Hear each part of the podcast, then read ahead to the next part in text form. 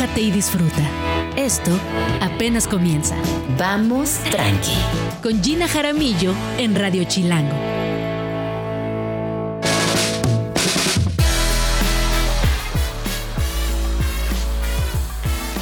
Muy buenos días, ¿cómo va? Ciudad de México, ¿cómo están? Mi nombre es Gina Jaramillo y como todas las mañanas, me da muchísimo gusto saludarles donde quiera que se encuentren.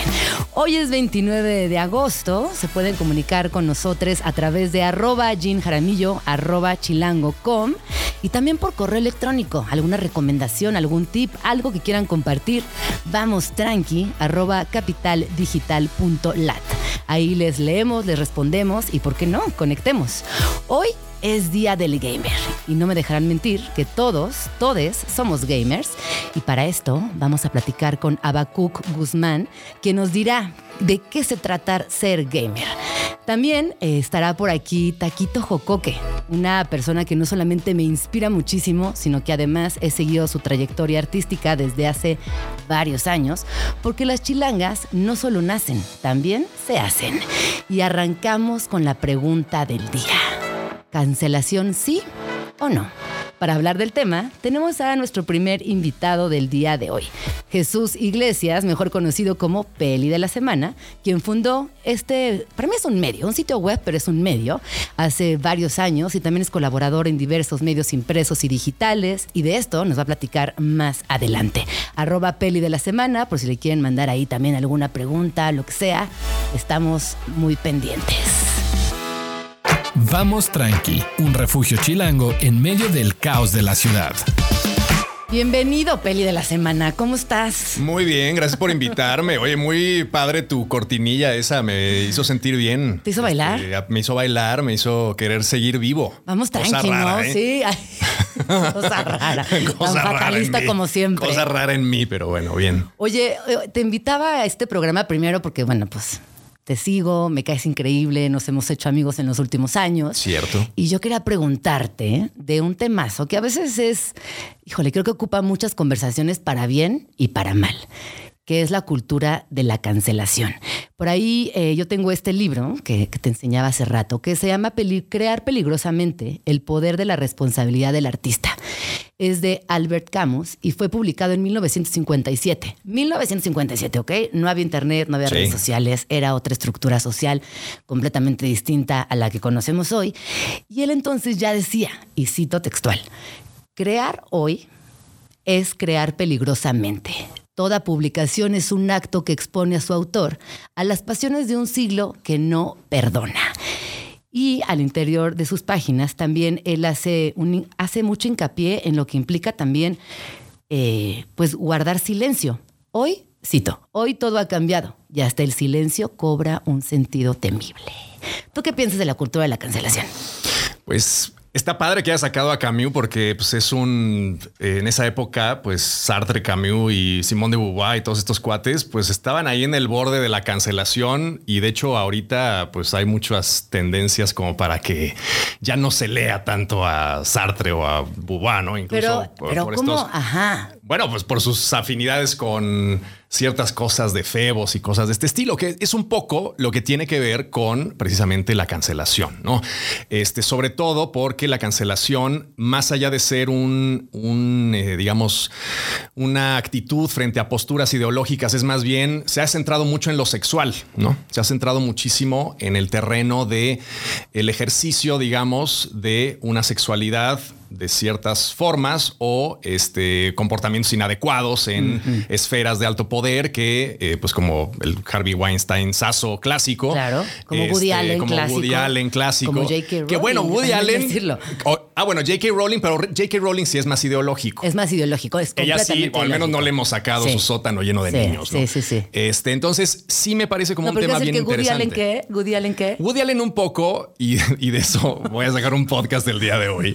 Este, Woody Allen un poco, o sea, hay, hay ciertos casos que me parecen particularmente interesantes porque eh, juegan con nuestra percepción de las noticias y con nuestra percepción del periodismo.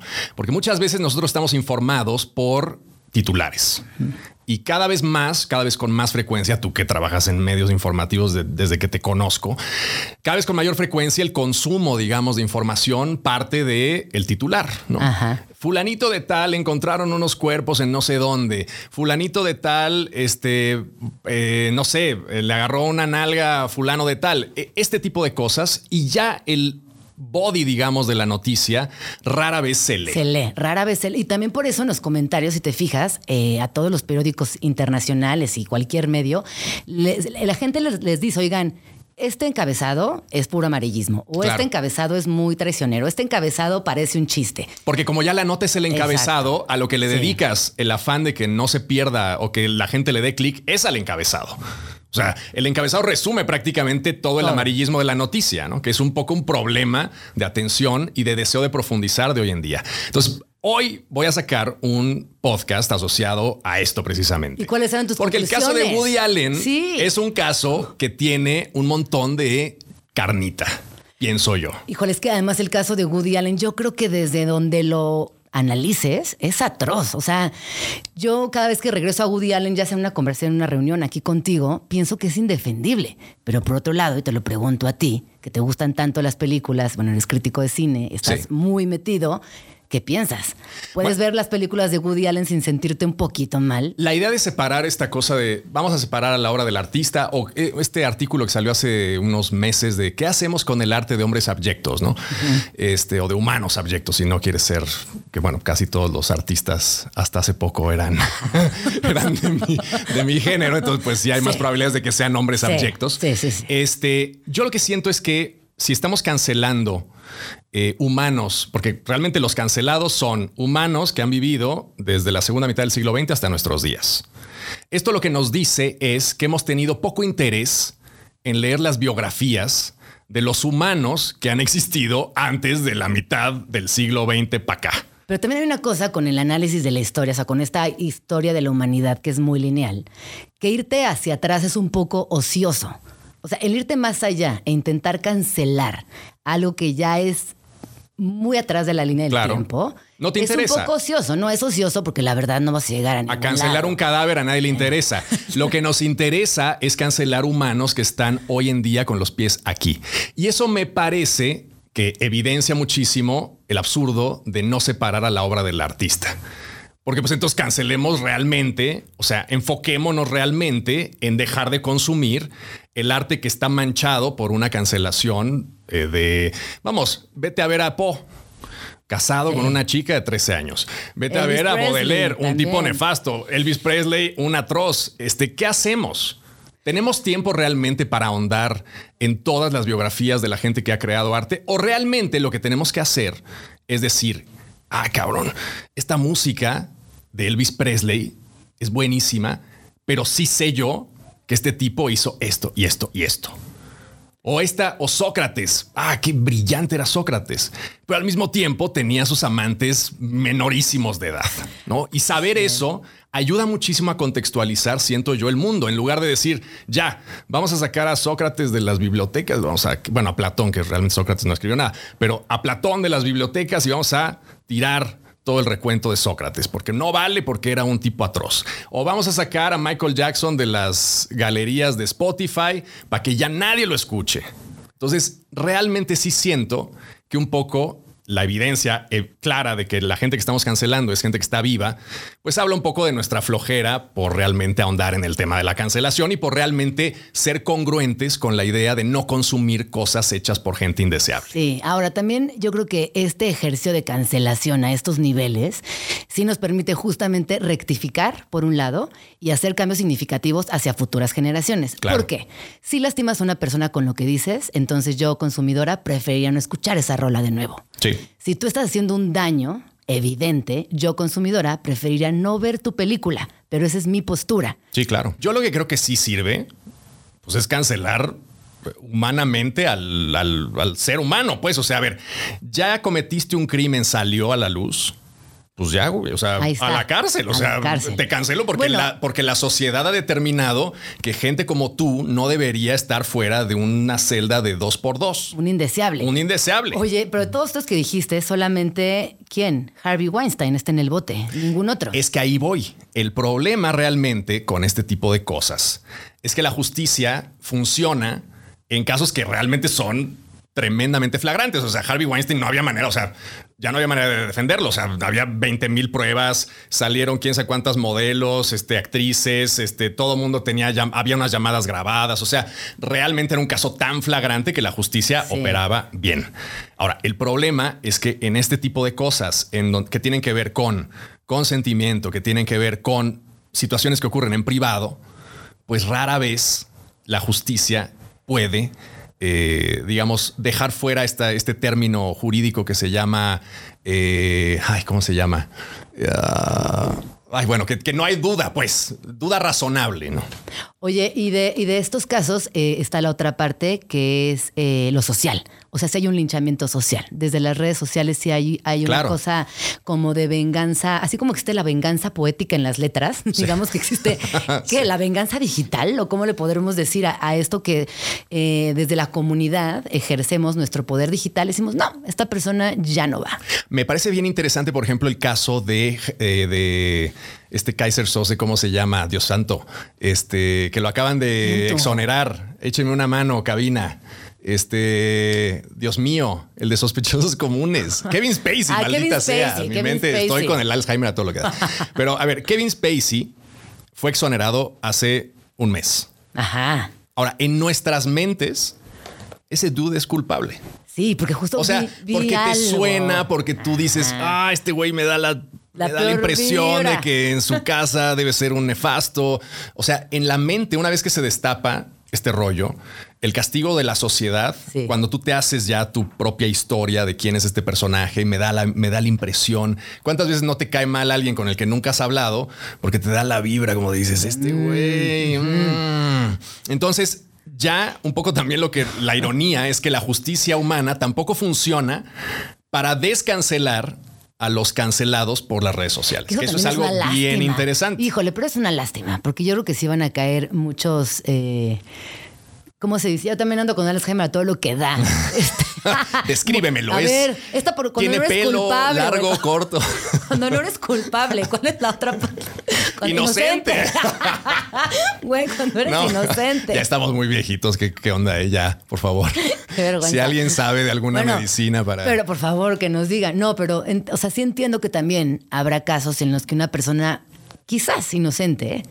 Sí, ya claro. no- ya no hay marcha atrás. Sí, sí, sí, ya, no hay marcha atrás. Que es un poco, bueno, son las reglas del juego en el que estamos todos inmersos. La justicia nunca ha sido 100% efectiva. Pues nunca ha existido. Nunca ha existido. Nos damos la ilusión de que hay juzgados y qué tal, pero pues si tú te vas a abrir este, eh, digamos, la- las cárceles o algún, y, vas a encuestar a la gente y realmente en México, que es- somos especialistas en eso, muchísima gente está encerrada sin condena, sin un juicio propio, este, nadie les interesa. Entonces realmente la justicia, pues partamos del hecho de que es muy difícilmente alcanzable. Oye, por aquí nos dicen que Woody Allen incluso presentará película este año en Sí. el Festival de Venecia. De hecho, eh, exacto. Yo por eso Con este con Polanski. Polanski. ¡Oh, exacto. no! Sí, sí, sí, sí, sí, sí, sí. Sacan, o sea, estrenan en Fuera de competencia.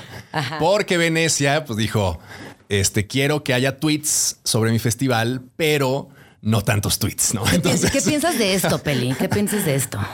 bueno, yo lo que pienso es. eh, Yo voy a ir. es, es una cosa como. Es una cosa. Yo voy Voy a ir. a, mí, a mí, por ejemplo, el cine de Woody Allen no me gusta. Ajá. Hay dos, tres películas que me parecen muy importantes y aprecio. Annie Hall me gusta. Ajá. De hecho, además, irónicamente, me parece que es un muy buen personaje femenino, además, ¿no? Este me parece una buena comedia. Siento que es una película que funciona. Este, y, pero esa neurosis que manejan no es, no soy como tan fan. En cambio de Polanski, sí soy muy fan. O sea, ese tipo me parece que es un tipo brillante. Y ahí sí, en ese Ahí se la caso. perdono, No, hijo. no, no, no. En ese caso es en el que no hay duda. O sea, no hay la menor duda. Polanski este, abusó de una chica de 13 años. Sí, 100% sí. Sí, sí, sí. O sea, no hay el menor atisbo de duda. En el caso de Sí. Polanski no hay duda. Abusó de una chica de 13 años. El tipo confesó. Pe- pensando que, el, este, que, la, que la edad legal para tener sexo consensuado en Estados Unidos era, al igual que en Europa en ese momento, 13 años. Y, y le- lo fueron, el FBI llegó a su casa Dijo, y el "No, güey dijo, no, pues sí, fue consensuado, nos vimos ayer, este, todo cool. Y los, güey, y los este, del FBI así como de, güey, eh, No. eh, ¿me estás confesando que abusaste, que, que tuviste sexo con una chica de 13 años? Sí, sí, sí. Y el güey tenía en mente este, esta situación. Ahí te va. ¿Cómo hemos, cómo hemos evolucionado como sociedad? Ajá. En el siglo XIX, 1840 y tantos, ¿cuál crees que era la edad de consentimiento en Estados Unidos? No me digas que 13. Siete No, años. no, no. Bueno, ese es abuso Siete años de edad. infantil. en toda la Si, extensión de la si no lo, si, si rebasabas ese límite, o sea, si te ibas con una chica de seis años, con una niña, de un bebecito de seis años, te mataban. O sea, era pena de muerte. Pero siete años. No, o sea, es impensable. ¿qué ser humano puede a los siete años consentir tener sexo con un mayor de edad? Ninguno, vamos, lo sabemos. Claro. Unas feministas fueron las que impulsaron el hecho de que la edad se, se subiera a los 16 años, ¿no? Que es lo que está ahorita. Que es lo que está ahora. En algunos estados ya es 18, en otros es 16, porque pues, es una federación. Pero realmente, un Bueno, poco, pero ¿qué pasa con Polanski? Y él huye, ¿no? A Europa. él se va a Europa porque Y se esconde allá. es un juicio nefasto, por otro lado. Un juicio súper sucio. El juez, queriendo publicidad, este, eh, hace mil cosas para que Polanski no salga. Primero llega una condena, este, pero los medios le dicen, oye, ¿cómo vas a liberar a un tipo que hizo esto? Y entonces cambia la condena contra toda la ley posible. O sea, un asco. Por todos lados, la justicia en ese juicio, en, en ese caso es un asco, Polanski en ese caso es un asco y todo es horrible. Y todo el- es un el- caso to- bien interesante no, y todo para el universo, Y todo el universo siendo testigos, pues también somos parte de esa porquería. Claro, sí, por supuesto. Tampoco, bueno, un poco siendo testigos nosotros, pues, ¿qué puedes hacer en un juicio? Pues, o sea, nada más ver si sale o no sale. Este, ahora, ¿qué haces ahora que Polanski, a posteriori, este, pues es un tipo que violó hace eh, en los años 60, en los años 70 a una chica, 74 creo que fue la- el, el hecho. ¿Qué haces? O sea, acaba de sacar una película. ¿La vemos o no la vemos? Entonces ahí sí es una decisión tremendamente personal. Sí. ¿no? Tremendamente Sí, sí, sí, personal, porque tú estás en todo tu derecho de ahí sí decir, oye, a ver, este, Yo yo, no, yo no, yo no. Si ya fuera un cadáver Polanski y dices, oye, voy a ver Rosemary's Baby otra vez, pues sí, me parece una película fantástica, me parece una de las mejores películas de horror de la historia. Ahora, el hombre está con vida y entonces ahí sí ya tiene un poco de sentido el hecho de decir, no quiero pagar un boleto. Que parte de ese boleto, no todo, pero parte de ese boleto va a los bolsillos de un güey que se escapó cuando no tenía que haberse escapado. Es muy complejo, es, Es muy muy complejo. complejo. es muy complejo y me parece que además en tu área hay muchos casos muy particulares y que se siguen sumando desde la actuación, porque también el ecosistema del cine es muy amplio y obviamente están estos grandes eh, peces directivos con mucha lana, con mucha injerencia también en el medio. Sin embargo, el ecosistema es tan amplio que luego nos enteramos de casos de actrices, Sí, claro. de casos de este, personas que están en producción. En fin, me parece que es eh, un tema que, pues, que permea a todo lo que tiene que ver con cine. Que un poco lo que pasa es que como son celebridades, nos interesan, que ese es el otro aspecto Ay. de la cancelación. No, y la privacidad. Porque tú no cancelas a tu tío que te tocó cuando tenías ocho años. Fíjate que sí, Porque no. no, one cares. A nadie le importa. Si a vas a la justicia, Ajá. la justicia probablemente no haga nada. Va a ser un caso perdido. A nadie le importa. Estamos cancelando celebridades como una especie de medida de medio salvación, como decir, güey, Ah, tenemos no, que hacer algo. rojo, es el botón rojo de la emergencia. Pero regresando, regresando a, la, a la justicia poética de la cual hablaba hace rato, eh, yo te, va- te voy a contar de Liliana Bloom, que justo estoy leyendo este libro que se llama Un descuido cósmico. Y ella, en este libro, hace justicia poética. Habla de un profesor que se pasó de lanza con básicamente todo el colegio cuando ella era chiquita y lo nombra y lo escribe. ¿Con el nombre real? No, con el nombre Bueno, real. lo- Te tendría que preguntarle a ella si es el nombre real. Pero hace justicia poética. Es decir, claro que las grandes figuras son una, un escaparate importante, grande, que permite también agilizar que el, que el movimiento social, ya sea el feminismo, eh, la defensa de las infancias, eh, lo, que, lo que la causa esté buscando, sí, sí haga que ese tema sea más fuerte que suene más, más Claro. rudo. Sí. Pero hay otros casos, como el de Liliana, que a lo mejor tú también puedes ejercer tu propia justicia poética. Sí, y claro. escribirlo y compartirlo, aunque sea tu tío el que te metió la mano cuando tenías seis años y sea Claro. nadie. Hay que, hay que nombrarlo, hay que decirlo. Pero tienes que ser esta mujer. O tienes que ser Almadelia con la cabeza de mi padre, que también hace una denuncia ahí pública, que yo me sospecho que ese sí es el nombre real. Este, en una parte del libro denuncia a alguien que abusó de ella o que la... eh, ya no me acuerdo si cómo era el rollo, pero bueno, hay una denuncia ahí pública. Pero este, en el fondo lo triste del asunto es que si no eres un escritor reconocido, si eres un humano normal que va a su casa todos los días y va a trabajar y tu jefe te agarra la nalga y es el jefe 280 del IMSS en la sucursal no sé qué, es incancelable. Ay, no, es el que- 99, el 95% del mundo es incancelable. Solamente se cancela a la gente que tiene cierta plataforma mediática y que tú disfrutas cancelándolos a pesar de que no los conoces, sintiendo la ficción de que estás haciendo medianamente justicia con algo, cuando el resto del mundo está en la periferia absoluta de la justicia. Pero yo lo que sí creo es que aunque seas una persona de 16 años que te sientas bien solita, que nadie te va a hacer caso, que nadie te va a creer, al subirte a estas conversaciones tan grandotas, No, claro, tu ayuda, caso, claro. Tu Sí. caso es visible, tu Sí, claro. caso es ahora tiene una posibilidad de hacerle justicia a lo que a ti te pasó. En fin, vamos al corte ¿eh? y regresamos, peli de la semana. No se vayan, estamos aquí en Vamos Tranqui. Vamos Tranqui. Regresamos. Películas y series como El Rey León, Dumbo, Friends y hasta Los Simpson han sido motivo de controversia, ya que parte de sus contenidos muestran prejuicios étnicos, machistas y culturales o sociales. Pero ¿cancelarlos para siempre es lo mejor? Ante el dilema, compañías como Disney han optado por poner disclaimers en sus materiales para recordar que el contexto en el que fueron creados era uno distinto al actual. Así, sin autocancelarse, dan visibilidad al cambio social y cultural del mundo sin dejar de señalar ni pasar por alto lo incorrecto que esto pueda hacer hoy. Ya estamos aquí de regreso y vamos tranqui, Peli. ¿Qué onda con la cultura de la cancelación? Ya para Estuvo muy, cerrar, estuvo muy poco tranqui estuvo, esta, estuvo esta cero conversación. tran- tranqui. Oye, pero a cerrar, para cerrar con esto, eh, ¿tú qué dirías? ¿Aporta o no cancelar contenidos y personajes? Ya para cerrar. Yo creo que aporta exigir eh, que se haga eh, justicia y sí aporta el hecho de que tú personalmente decidas no quiero consumir, eh, digamos, las nuevas cosas que ha sacado este personaje. O sea, siento yo que una forma de, como no siento que haya justicia, pues dejo de consumir. Eso me parece que está bien.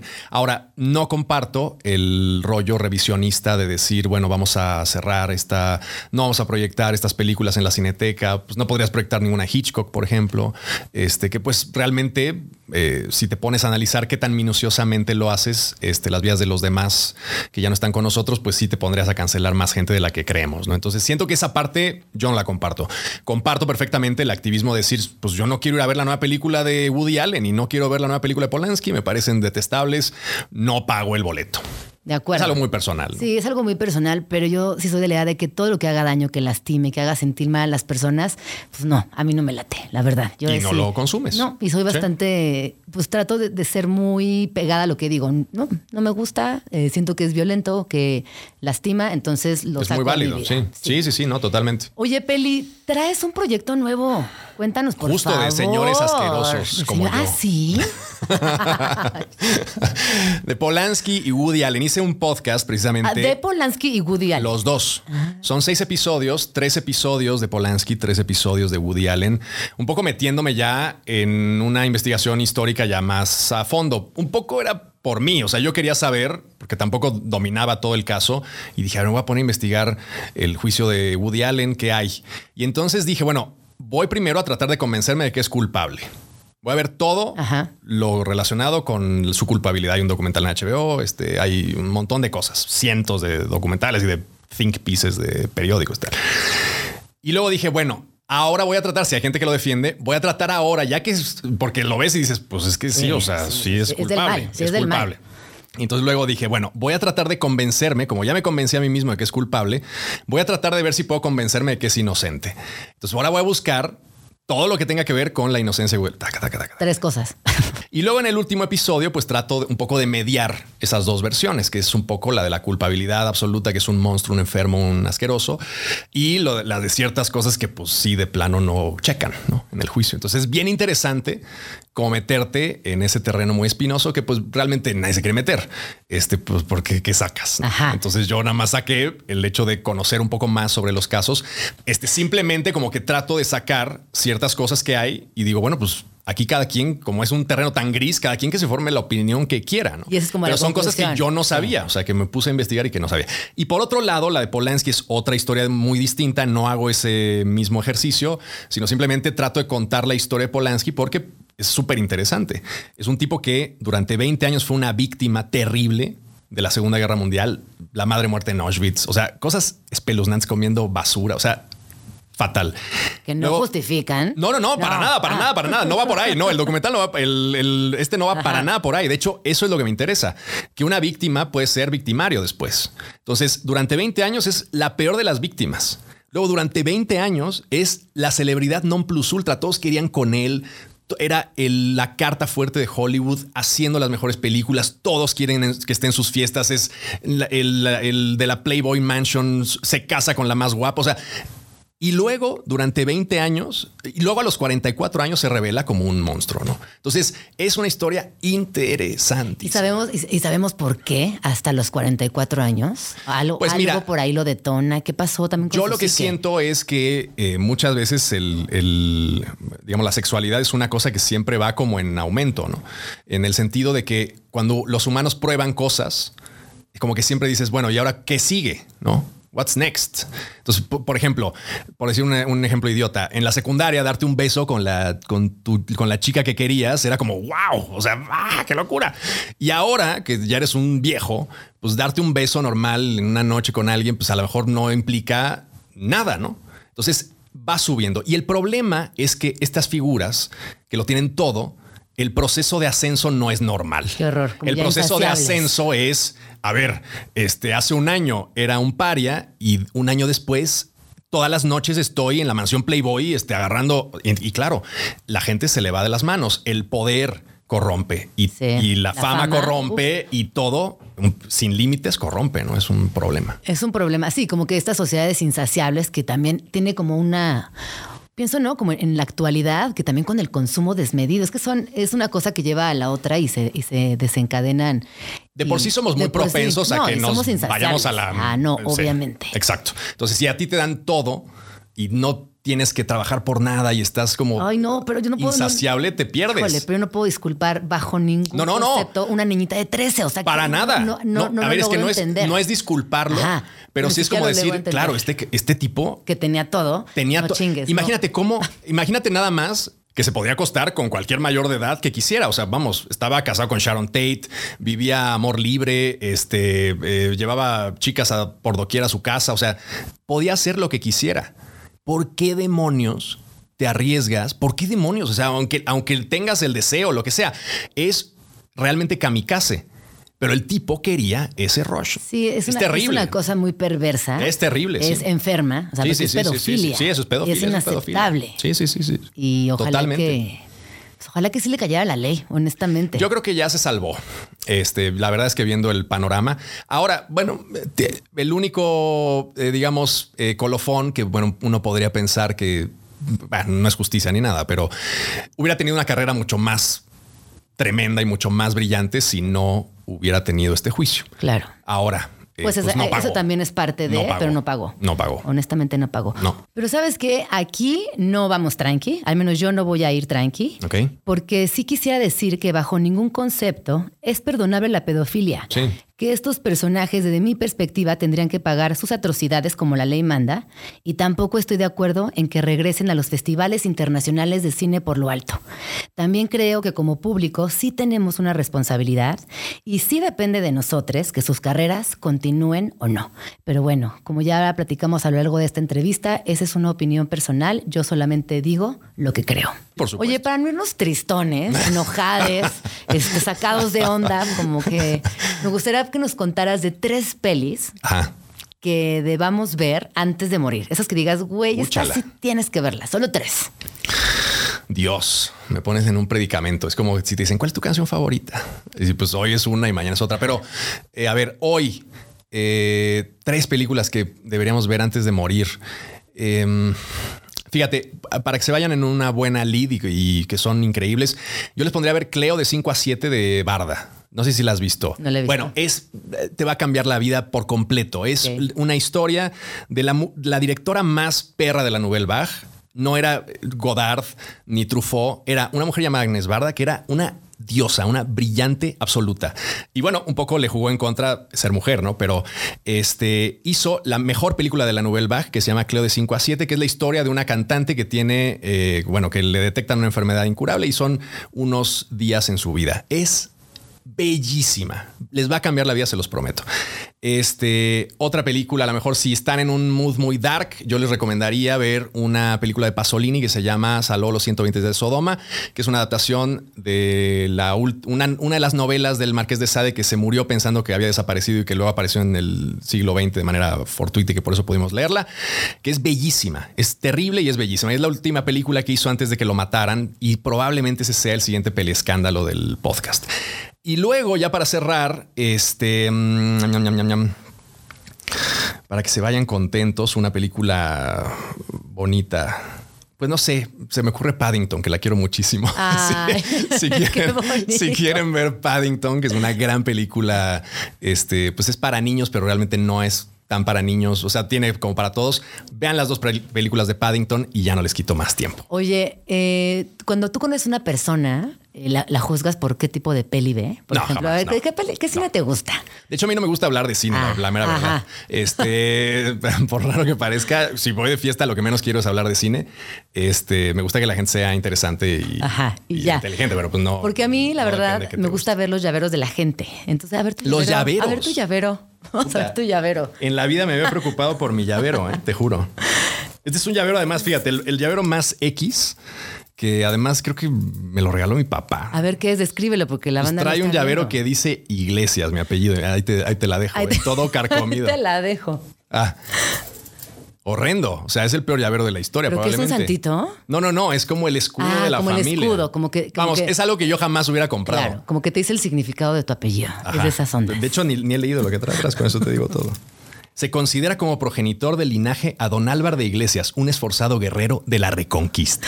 Imagínate. Si Jamás hubiera comprado este llavero, pero bueno, lo traigo.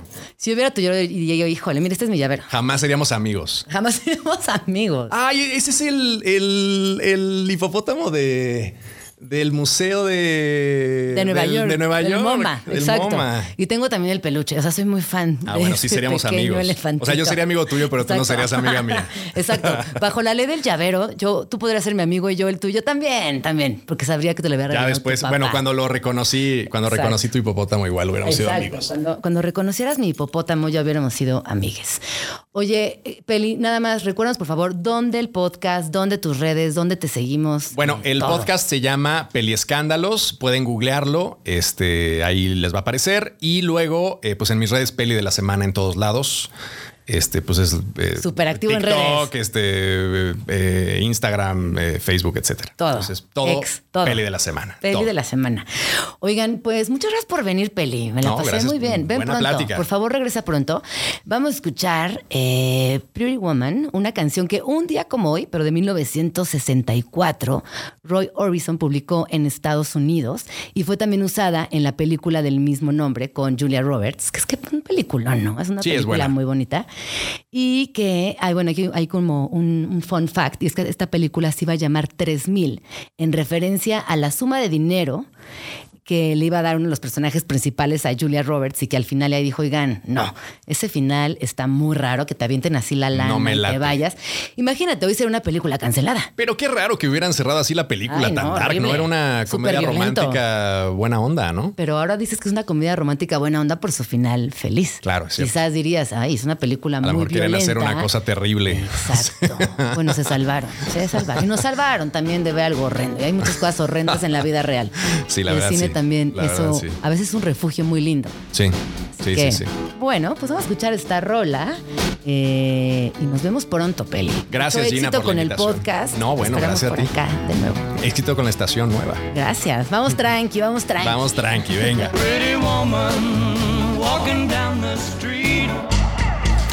Movida cultural. La cultura nos mueve. Para celebrar el Día del Gamer tenemos a nuestro segundo invitado del día. Él es Abacuc Guzmán, quien es experto en la industria de los videojuegos en México. Es co-creador del programa de videojuegos más longevo en Latinoamérica, llamado Joystickeros de MTV, y actual socio fundador de Arena Esports GG. Él está, bueno, que es una agencia de marketing y estrategia dedicada al ecosistema gamer de esports. Es correcto. ¿Cómo estás? Bienvenido. Bien, muy emocionado de estar aquí eh, con ustedes, eh, aquí de estreno. Huele a nuevo aquí. ¿Verdad? Qué huele a nuevo. Huele, exacto, huele como a, Sí, a- a, a coche nuevo, a coche así. Qué, qué nuevo. Así. Oye, ¿cuál fue el primer videojuego que, que jugaste en tu vida? ¿Te acuerdas? Sí, fue Pong en, en Atari. Y sí, o sea, a mí me pasó toda la transición de lo análogo a lo digital, del Atari hasta ahora estas eh, realidades y metaversos y esas cosas. Pues bueno, ha sido impresionante lo que ha avanzado, ¿no? El entretenimiento virtual. ¿Y con ese videojuego también te clavaste o fue hasta más adelante que entraste de lleno a este universo? Híjole, pues siempre fui videojugador. Eh, afortunadamente tuve pues la opción de, de- de tener algunas consolas. Me salté unas generaciones por ahí, pero sí recuerdo haberme pasado veranos enteros con mis primos, este, desvelándonos hasta las 4 de la mañana, eh, jugando contra 3 Alien Wars, por ejemplo, en Super Nintendo. Entonces, sí, o sea, hubo un momento ya, este, pues pasada la adolescencia, en donde sí empecé como a, a consumir de forma adictiva, eh, pero bueno, funcional de todas maneras, los videojuegos. Ya después, pues bueno, a jugar en las maquinitas, ¿no? Que ahora ya casi no existen, ¿no? A las arcadias, este, iba por las tortillas, pero pues me robaba 50 centavos para jugar ahí en la farmacia. Entonces, pues bueno, ahora ya puedo vivir de eso. Oye, y que fíjate que a la distancia, pensando en las maquinitas, que las mamás era algo que, que tachaban, ¿no? Como algo negativo, como un acto de vagancia absoluta. Hoy yo como mamá digo, ojalá existieran esos puntos de encuentro donde los chamaquites pudieran todavía ir a jugar, a encontrarse, a tener es- ese momento de, de ocio. Hoy la realidad es que tampoco nos permite salir a las calles. Entonces, ahora que te escucho y pienso en esa, en esa infancia que tuvimos nosotros, qué bonito era, ¿no? Estar ahí en las maquinitas y pasarte horas eh, y convivir con tus, con tus vecines y armar retas y demás. Sí. ¿Cómo ha cambiado también eso? Era, era bastante. Pues yo llegué a conocer a muchos vecinos así, ¿no? Este, tal vez no acabamos en buenos términos después de la reta, ¿no? Porque pues, uno se arde y oye, me sí. ganaste, ¿no? Y todo eso. Pero eh, sí, sin duda, pues generaba ahí como un poquito de congregación. Como eh, esa magia social. Exacto. Oye, hoy es Día del Gamer. O sea, me parece impresionante ¿eh? que haya un Día del Gamer. Y te voy a decir por qué me parece impresionante, porque claramente yo no soy una persona gamer, o al menos creo que no lo soy. Y me gustaría que nos contaras por qué podemos decir que todos somos gamers. Pues eh, yo creo que en mayor o menor grado eh, todos jugamos, ¿no? Algo. Eh, y esto ahora se ha vuelto pues mucho más asequible gracias a los dispositivos móviles como los smartphones, ¿no? Los teléfonos que están en los bolsillos y en las manos de todos. Entonces, este, ahí podemos encontrar opciones en las que eh, podemos entretenernos y pasar tiempo, tal vez no tan largo, eh, pero sí de una manera rápida en lo que pues estás en un transporte, en un trayecto, eh, en una sala de espera, eh, yo qué sé, ¿no? Entonces eso yo creo que ha democratizado muchísimo y, creo que pues, hasta mi mamá es videojugadora, ¿no? O sea, este juega Bejeweled o en su época cuando estaba en el apogeo durísimo los juegos de Facebook, ¿no? Que estaba el Farmville y entonces mi mamá se la pasaba dando request de, oye, es que necesito esto y así de, no, por favor, o sea, ¿qué está pasando? ¿no? Entonces, eh, sin duda eso era como muy, muy, muy interesante y poco a poco se ha hecho pues más grande. Y también eh, esta imagen o el estereotipo de, de- del gamer, ¿no? Era como muy obvio, ¿no? O sea, el, el chico que pues tal vez eh, estaba eh, ahí encerrado en su casa, comiendo snacks y jugando, ¿no? Sin parar. Y pues ahora ya empiezan a haber este, disciplinas en las cuales pues también la gente puede vivir de eso de muchas formas. Y también, de nuevo, esa, esa, esa parte en la que podemos tener pues opciones para jugar en nuestros teléfonos, que es el dispositivo por preferencia en mercados emergentes como el mexicano, ¿no? Oye, pero por ejemplo, hablando de mercados emergentes, si bien no soy gamer, pues he sido testigo de cómo esta industria ha crecido de una manera desmedida. Hay coloquios, eh, se juntan a veces en Las Vegas y van millones de personas a jugar. O sea, sí está algo sucediendo. Sí. Hay algo que se traduce en dinero, que se traduce en negocio, que genera empleo. Hay como todo un ecosistema económico de los videojuegos o me lo estoy imaginando. No, no, claro, es una industria gigante. Eh, en México aproximadamente eh, hay estudios que van cambiando, ¿no? Y el- la data no es muy precisa en, en el mercado mexicano porque no están los números abiertos, pero eh, se estima que el 65% o 70% de la población es gamer. Y ahí podemos categorizarlos en... ¿En qué edad? ¿Sabes más o menos qué edad? Adulta. Desde 6 hasta... pues, ¿65%? hasta- ajá. O el sea, es- 65, 70% de la población ha tenido acceso Wow. a, a jugar videojuegos. Y pues ahí podemos incluso crear como diferentes escalones, ¿no? De qué tan gamer este, puede ser o qué tipo de gamers puede, puede ser, ¿no? Oye, y para revisar esta escala de gamers, porque pues me imagino que es como toda una escala, eh, vamos rápido a un corte y regresamos para que nos clavemos en esto y nos cuentes de qué va esta escala y también ustedes que nos están escuchando sepan dónde están ubicados en esta escala del gamer. No se vayan, estamos en Vamos Tranqui. Plan tranqui. Teatro. ¿Tiene sentido traer a un hijo a este mundo tan jodido por el calentamiento global? De eso va Pulmones, una obra de teatro escrita por el dramaturgo británico Duncan Macmillan en 2011, dirigida en México por Alfonso Íñiguez y protagonizada por Regina Blandón. Tienes que saber que la obra planea dejar una huella de carbono neutra en cada función, con vestuarios y escenografía reutilizable, además de boletos digitales.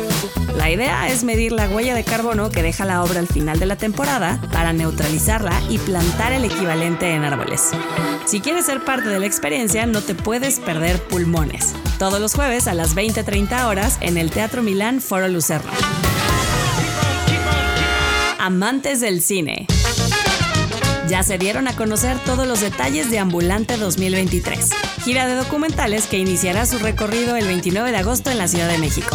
Después de la capital mexicana, las 112 películas que forman parte del festival llegarán a estados como Chihuahua, Aguascalientes, Veracruz y Michoacán.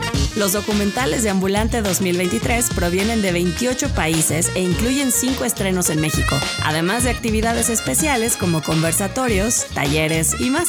La función inaugural de la edición 2023 de Ambulante Gira de Documentales será la de M20, Matamoros Ejido 20, de Leonor Maldonado. Esta se dará hoy 29 de agosto a las 7 de la noche. Contará con la presencia de la directora y la entrada será gratuita como la mayoría de las proyecciones del festival. Los boletos se entregarán a partir de las 5 de la tarde en el Teatro de la Ciudad de Esperanza Iris. Te recomendamos irte con tiempo si quieres ganar un buen lugar. Recuerda, el Festival Ambulante 2023 en la Ciudad de México arranca hoy y estará vivo hasta el próximo 3 de septiembre. Pan con causa. Conoce Las Panas, una panadería social, feminista y con panes deliciosos. Desde hace varios años, Las Panas acompaña a mujeres en situación de violencia y les da herramientas para romper la dependencia económica mientras les ofrece apoyo psicológico y emocional. Esta panadería social, conformada por psicólogas, pedagogas y por supuesto panaderas, también ofrece talleres para el público en general. En Las Panas, las mujeres que están en situaciones de riesgo aprenden a hornear, con lo que pueden generar sus propios recursos y mejorar su situación. Cada año, en Las Panas se hace un recetario de los talleres gratuitos en los que también hay información sobre el autocuidado. Las mujeres vulnerables los reciben gratis y el público en general los puede adquirir con una cuota de recuperación. Además de los talleres y las donaciones, también puedes integrarte a los círculos terapéuticos, en los que se puede aprender sobre temas como perspectiva de género y autocuidado. Así que si tienes ganas de un buen pan y de ayudar a otras, visita Las Panas en Avenida del Taller número 24, en la Colonia Tránsito, de lunes a sábado, de 12 del día a 8.30 de la noche. Vamos tranqui. Regresamos.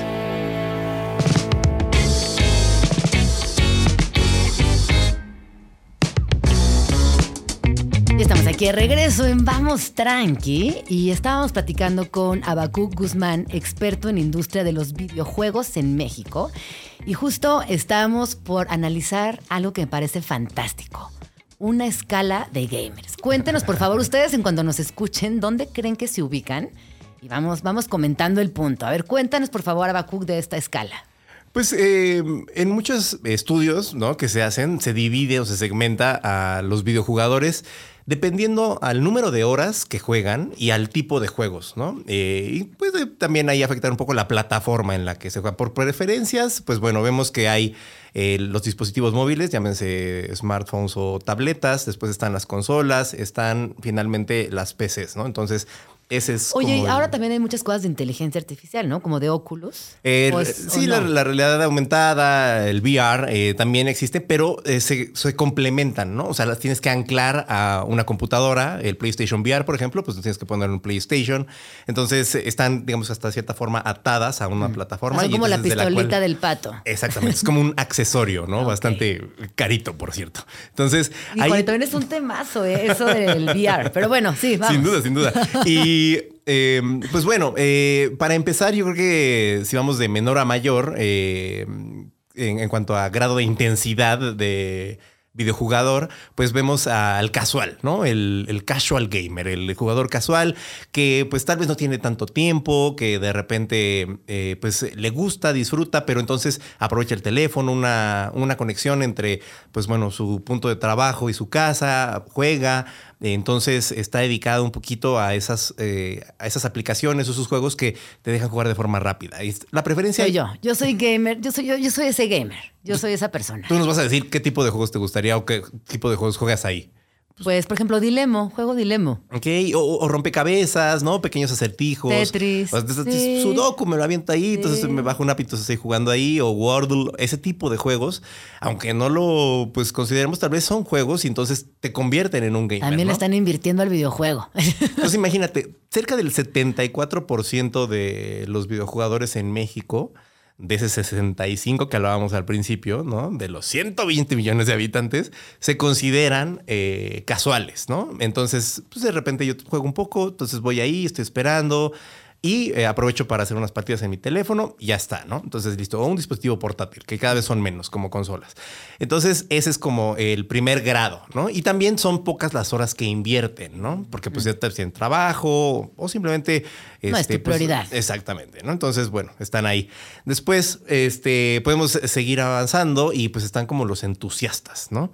Los entusiastas también eh, avanzan un poquito más en el sentido que ya le invierten un poquito más de horas, ¿no? Tal vez juegan en el teléfono, pero también tienen ahí tal vez en casa una consola, ¿no? Y la aprovechan tal vez para este, jugar algunos juegos, eh, compran algunos, se lo avientan en un año, pero lo juegan, eh, comparten títulos que cada vez es menor porque ya no son físicos, pero bueno, a veces comparten títulos con amigos, ¿no? Entonces, pues bueno, ahí están también jugando, pero de nuevo, ¿no? O sea, invertirán unas tal vez ocho horas y ya puede ser mucho, ¿no? A, a la semana. Entonces, eh, sí le dedican algo, invierten, pero eh, no es de nuevo tal vez como su eh, forma de entretenimiento primaria. Pero digamos que ya es parte de su vida. Ya forma parte exacto, de su, exacto. Sí, de- o sea, del están, ocio. exacto. Dicen, no, ya, ya salió este otro juego, están al Están al pendiente, de- pendiente. De, los, de los medios y de medios especializados. O sea, van, ¿no? A, a un centro comercial y pues ahí le dan una ojeada y se meten ahí a algún, este, alguna tienda y, ay, voy a la sección de videojuegos y a ver qué, qué salió, ¿no? Entonces, sí están al pendiente de, de, De ese eso. universo. Exacto, exacto, exacto. Eh, después, pues ya vienen eh, los hardcore, ¿no? O sea, un hardcore gamer, pues sí, diario eh, está jugando, ¿no? Juega, este, pues tres, cuatro horas al día, si es posible, ¿no? Y eh, se dedica a, entonces, sí terminar los juegos, sí estar al pendiente, sí comprar el nuevo lanzamiento, eh, estar al, tanto de las nuevas consolas, si se anunció alguna nueva, si está por salir, si hay una versión mejorada, eh, algún accesorio, un nuevo control, eh, un nuevo headset, ¿no? O sea, para poder escuchar mejor y tener esta ventaja, incluso invertir tal vez en una buena conexión internet. Digamos que esos ya son geeks, ¿no? Eh, en una forma de vida, pero también incluyen este, a los videojuegos y esa sí es su eh, fuente de entretenimiento principal. Oye, ¿y estas personas cuánta lana se gastan? O sea, ¿cuánto le invierten a, El promedio eh, se A su estima. hobby, es un hobby al final Exacto, del día. exacto. Eh, En promedio se estima que gastan eh, estos hardcore gamers este, pues un aproximado de 650 pesos eh, Al mes, mes. al mes. Es lo que se lo que dedican, ¿no? En, un, en un escenario conservador. Exacto, exacto. Eso es una, en una media, ¿no? Habrá algunos que gasten mucho más. Más consolas. Este, Obviamente, más comprar más consolas. consolas. Sí, pero como hablábamos un poco al principio, el- la gran mayoría juega en smartphones. Después, eh, la siguiente plataforma preferida por los videojugadores es eh, las consolas, que México siempre fue como un Sí, mercado ¿no? Como- muy sí. consolero. Y yo tengo mi teoría ahí A ver, échala, échala, échala, la queremos porque- escuchar. Porque eh, en, en otros, en otros mercados, por ejemplo en Brasil, la PC fue la eh, plataforma en la que más se jugaba. Pero en México yo creo que, y porque eso a mí me pasó a mí y después lo veía con más compañeros en la escuela y conforme fui creciendo, siempre creo que en México la PC se vio como una herramienta de trabajo, no como una herramienta de... ¿no? de distracción o de entretenimiento, ¿no? Sí. Entonces, creo que ahí este es como de no, no, no, a ver, las computadoras son para trabajar y para el Excel y para eh, Word y hacer investigación y bla, bla, bla. Entonces, creo que ahí fue donde empezó a distanciarse esta la consola vista que- como un juguete. Y, Exacto. y también la cercanía con Estados Unidos. ¿no? Yo creo que Sí, estar cerca duda. de Estados Unidos también te permitía de alguna otra manera La tener fayuca. acceso a un Exacto, la fayuca, la famosísima fayuca. Así es. Entonces, eso hizo que estuviéramos muy cercanos también de las, eh, de las consolas y que se vieran como un juguete, ¿no? Eventualmente pasaron cosas y se dio cuenta que el mercado, que pues también había entretenimiento para adultos dentro de, de los videojuegos, ¿no? Y hubo un videojuego en específico que cambió incluso la legislación en Estados Unidos, que se llama Mortal Kombat. Ah, Mortal Kombat, lo conozco. Exacto, exacto. Sí. Entonces ahí empezamos a ver este, tipos desmembrados y le sacaban la cabeza. Entonces de repente, wow, wow, no, espera, espera, espera. sí, sí, entonces el. Congreso y entonces, no, a ver, vamos a hacer una escala de categorías, ¿no? Y de clasificación, así como lo hay en el cine y en los cómics incluso, pues también en, en los videojuegos existe. Y que es vital, porque si hay mucha violencia en los videojuegos, y creo que estas categorías, es importante que como padres, madres, cuidadores, nos fijemos en esas categorías. Totalmente. Y ahora ya incluso hay eh, en apps o herramientas dentro de las consolas eh, que te permiten moderar eh, la cantidad de horas que puede tener tu hijo, ¿no? Entonces es como de, ah, pues está muy sencillo, ¿no? Y es una corresponsabilidad también, ¿no? sí, o sea, sí. como padres es como de, digo, eh, me tocaba ver que pues antes la- las niñeras eran las novelas, ¿no? Para algunas generaciones, ¿no? Es como de, bueno, hay que ver las novelas y no estés dando lata, tengo que hacer la comida, tengo que hacer esto, bla, bla, bla. Y, y después, no, pues bueno, a ver, toma el aparato y juega videojuegos, no me estés dando lata y bla. Entonces como de, no, o sea, hay que, hay un Sí. tema de corresponsabilidad entre, ok, ¿qué estás jugando? Vamos a jugar, Mm. juguemos juntos. Ahí es en donde creo que también hay mucha parte de la responsabilidad. Y pues nos podemos tener otro tema también súper polémico, que es, por ejemplo, la violencia, ¿no? Mencionabas, ¿no? Entonces como de, oye, pues, eso puede hacer a los niños violentos, a los niños violentos. No lo creo, porque si no, Sí, eh, sí, Japón sería el país número uno con homicidios, ¿no? Y son más gamers que gran parte del planeta o China, ¿no? Y pues no lo ves, ¿no? Tal vez otros Sí, países son los sí, que sí. lideran esos, esos ratings. Oye, regresemos a la escala. Nos Sí, está sí, faltando eh, todavía la que- escala. Así es. Y la última es eh, los, los pro gamers, ¿no? O sea, los, los- los, eh, jugadores profesionales que ya encuentran en esta época eh, pues espacios en los cuales pueden fichar con un equipo, pueden eh, jugar en organizaciones eh, de esports y entonces Viven de eso. Viven de eso y tienen ingresos considerables. En México hay este, jugadores que pueden entrar como en los este, 12 mil, este, pues, desde los 1.500 hasta 12 mil dólares. ¿Y de dónde Más ganan? o menos. O sea, hay apuestas. ¿cómo de las organizaciones que, organ- es que, a las que pertenecen, este, que tratan de asimilar el modelo de los, las organizaciones deportivas profesionales. Ajá. Entonces, patrocinios. Representan al jugador, a la jugadora. Y en Y los en- torneos, ya entendí. Y las ligas. Y pues, las entradas de la gente que va a ver. No tanto así, pero también existe en, en el mundo de los videojuegos, las ligas de esports se convierten más en una herramienta de marketing o de difusión de sus juegos. Entonces, los mismos desarrolladores de los videojuegos eh, eh, fondean estas ligas y entonces dan de forma parcial eh, un dinero para que cada uno de los equipos pueda mantenerse y mantenga también a sus jugadores. ¿No? Entonces ahí es este, una estrategia que utilizan, porque en realidad los que crean los videojuegos no viven de hacer esports o de hacer esas ligas. Eso no es su negocio principal. Su negocio principal es hacer el juego, ¿no? Claro. Entonces ahí es en donde eh, ellos destinan dinero y dicen, bueno, pues ahí tengo a la gente, ya tengo fanáticos, porque yo creo que en el mundo de los videojuegos también no hay esta cercanía que hay con otro tipo de entretenimiento, porque pues no hay un humano, ¿no? Que te esté dando la, la nota, Claro. como en Hollywood. No, pero sí hay personajes eh, muy entrañables. Mario, este, Zelda, ¿no? Hay como los Mortal Kombat. O sea, hay personajes que sí son igual de entrañables e importantes cualquier estrella de cine o que cualquier cantante de banda y que quieres muchísimo de tu videojuego. Claro, pero ahí, por ejemplo, tú no sabes entre juego y juego si, eh, pues tal vez Mario le puso el cuerno a la Ah. princesa, ¿no? Entonces, o sea, a Mario lo vuelves a ver hasta dentro de seis años. Y eso ya- también y tiene su magia, ¿no? La verdad. Entonces, eh, el, el-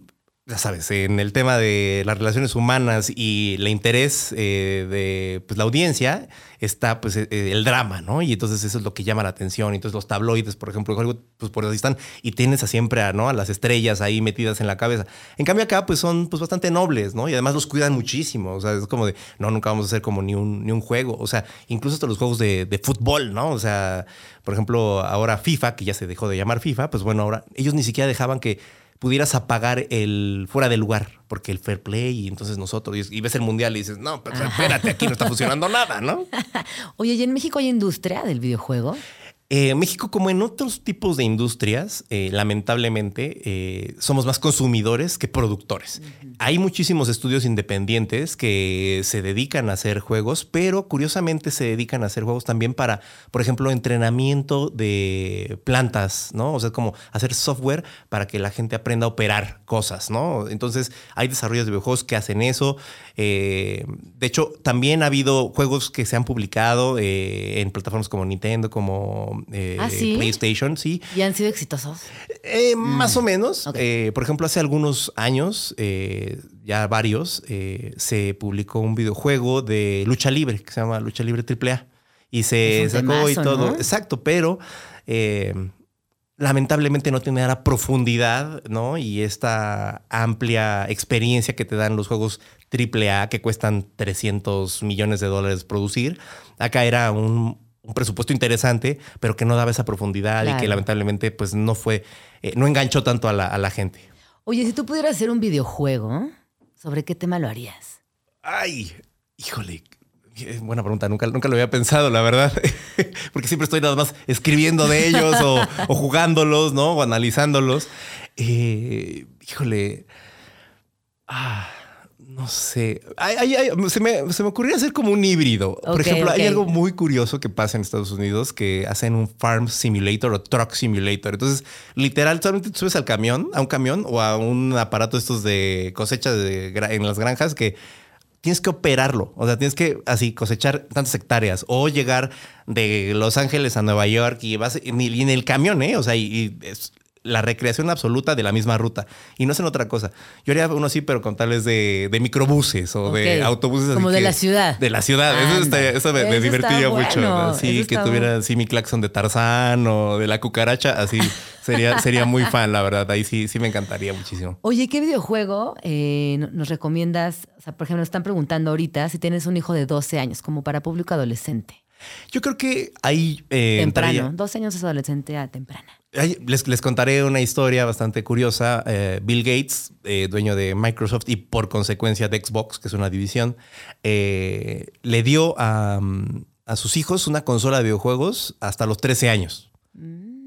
Yo, yo nada más digo. Mm. Yo nada más digo. yo nada más Yo digo. nada ahí se los dejo. Sí, yo nada más digo. Bueno, también Steve Jobs no dejaba que sus hijas tuvieran contacto con las compus. Exacto, exacto. O sea, digo, hay, hay momentos, creo, ¿no? O sea, Eso primero desarrollar otro tipo de habilidades, ¿no? de O de imaginación. conexión, exacto, ¿no? Entonces disfruta del aire, ¿no? Ya después te encierras, pero bueno, entonces, pues, pues, ca- ca- ca- cada, quien. Entonces, eh, un, juego, yo me iría por una plataforma, y yo iría por, por Switch, que es muy amable, que, ¿sabe? O sea, como que está contenido, que no hay tanto este tema como hablábamos, ¿no? O sea, es como son muy cuidadosos en el tipo de clasificación de juegos que se integran, ¿no? A su, a su consola.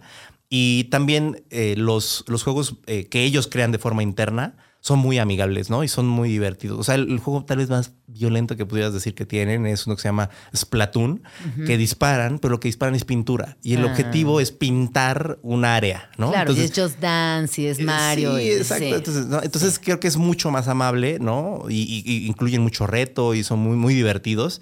Eh, pero eh, creo que ese sería como, como la plataforma. Yo diría que, que Nintendo Switch. Ya después. Ya después que le entren a lo que- PlayStation, a sí, la PC, a sí. Xbox, ¿no? Oye, y por último, eh, te quería preguntar, ¿cuál es tu videojuego favorito? O sea, todos los que has jugado, experimentado, conocido, uno que digas, no, este sí me encanta, me marcó, le encontré algo distinto.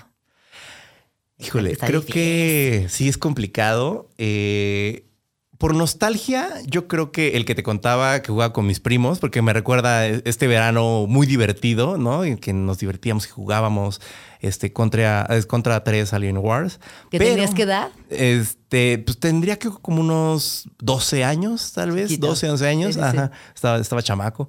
Y entonces, eh, pero ya en mi vida adulta, eh, creo que la saga de PlayStation 2 de God of War, el dios de la guerra, eh, eh, Kratos y toda su historia y el juego como tal eh, se me hizo increíble. Disfruté muchísimo esos juegos, este, que son de un solo jugador y pues me hicieron pues clavarme y obsesionarme y decir, no, tengo que y dormir y soñar y yo, Dios mío, ¿qué está pasando?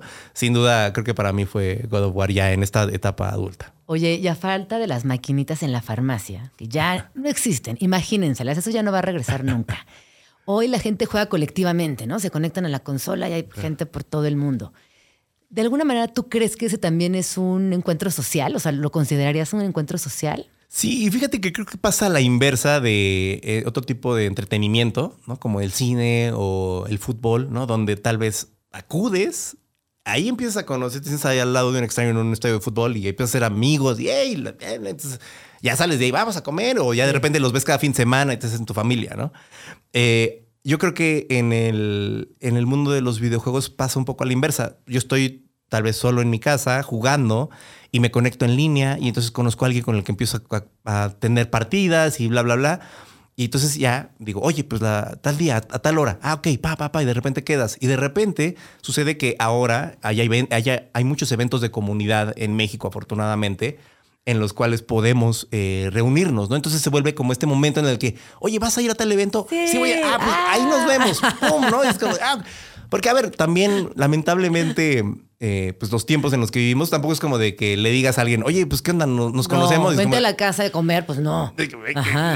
No lo sé, mi mamá no me deja, ¿no? o algo así. claro, Porque incluso tal vez pueden ser pues, gente Chavito, adolescentes, chavites, ¿no? Entonces, sí, como, sí, oye, pues ya. Entonces dices, oye, pues, eh, pues va a estar este evento, vamos a vernos ahí, nos conocemos y wow, ¿no? Se materializa esa persona, ¿no? Entonces, creo que sí hay eh, esta conexión social que es un poquito más, eh, digamos, lenta, ¿no? Pero que sí sucede en muchas ocasiones, ¿no? O sea, que, que sí de- de- desemboca en, en- en un lugar común eh, físico. Sí, hay algo también de la cultura pop intrínseca en los videojuegos. Yo leí un libro que me encantó, cuya película desafortunadamente no fue tan buena, que se llamaba Ready Player One. ¿Leíste el libro? Vi la ¿Viste película, pe- no ¿Viste la- la peli? ¿Viste ajá, la sí, Bueno, hay algo ahí que a mí me daba escalofríos. Y es que si no han visto la película o no han leído el libro, eh, todo sucede a través del Oculus, ¿no? Como que empiezan a tener esos encuentros sociales, el mundo ya está de cabeza, es post-apocalíptico totalmente. Y ahí conecta como algo de la historia de los videojuegos, que yo sí creo que de alguna manera está llegando. O sea, que veíamos de chiquitas como en los videojuegos, que era algo lejano, un universo que no conocíamos, que era caro, que era inaccesible, que a muy poquitas personas les interesaba y les gustaba, hoy es parte de nuestra realidad. Y con esa película o con ese libro, lo que decidan este, revisar, me parece que se juntan, ¿no? Como el mundo, el mundo del videojuego con el futuro, por fin, es nuestra realidad. ¿Qué piensas de mi alucín? Ah, No, no, no, no, no. O sea, creo que cada vez nos acercamos un poco más. Creo que en este momento, eh, como cuando apareció tal vez la computadora, en un principio solamente como era una herramienta. Creo que en este momento, eh, el Oculus o estos dispositivos eh, de realidad virtual son simplemente, hasta ese momento, eh, herramientas. Hemos visto como eh, Quest, ¿no? Y Zuckerberg ha sido muy claro con su asociación con Microsoft, decir, esto en un principio va a ser muy caro y va a ser una herramienta principalmente de trabajo. Eventualmente se convertirá en algo pues, más masivo, eh, pero creo que ese es el, el- el tema, o sea, eh, la masividad.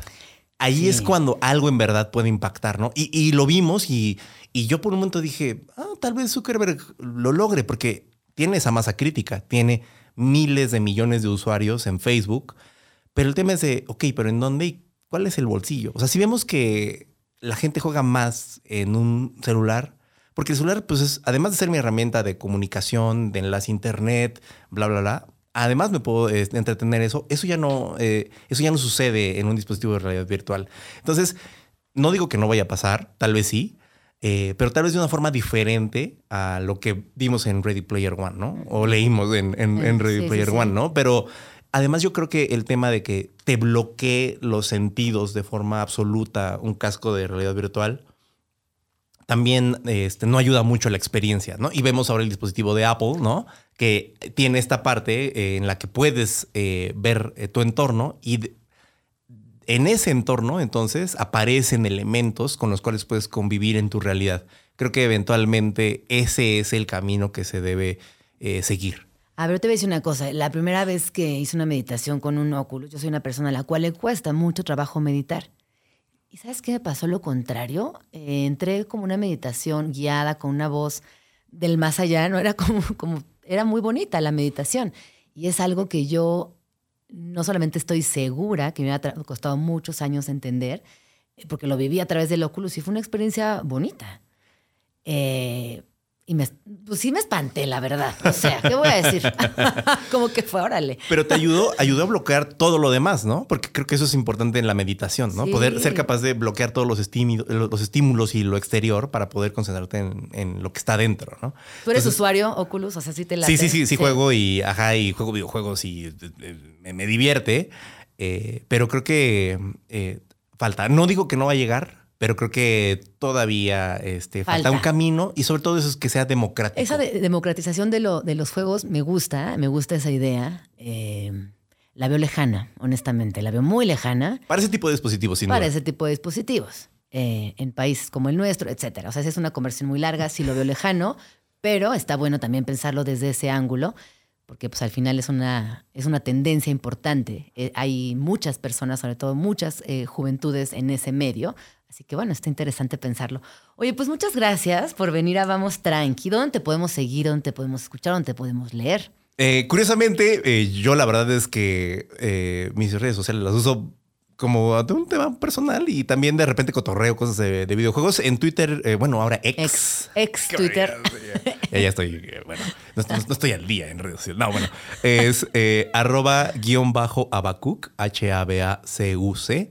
Y en Instagram, arroba abacuc, igual. Ahí, ahí me pueden encontrar. Y pues bueno, cualquier duda, comentario que quieran, ahí siempre Oye, estamos cotorreando. como tu videojuego favorito tenía que ver con dioses, ¿cuál es tu dios prehispánico favorito? Atlaloc. Claro, me gusta mucho la lluvia y me gusta mucho una, una- una historia que me contaron alguna vez de cuando trajeron de Puebla para acá. Este, llovía. ¿no? Llovía. Entonces, llo- llovía. ¿Será cierto? Yo no sé si es cierto, Exacto, pero exacto. esa historia se Esa queda de historia- por vida. Exacto, exacto. A mí también me la contaban y la cuento y confirmo. Exacto. Llovió cuando trajeron a Tlaloc. Así es. No importa si pasó o no, pero llovió. Llovió. Muchas gracias por venir. Muchas gracias. Y vamos al corte y regresamos. Vamos tranqui. Regresamos. Mandamiento chilango número 14. Persona chilanga que se respeta sabe que no importa si es primavera, verano, otoño o invierno. Sin paraguas, no se sale. Gente chida. Están por todos lados. Las chilangas no solo nacen, también se hacen. Y hoy en Personas Chidas tengo el honor de presentarles ¡uh!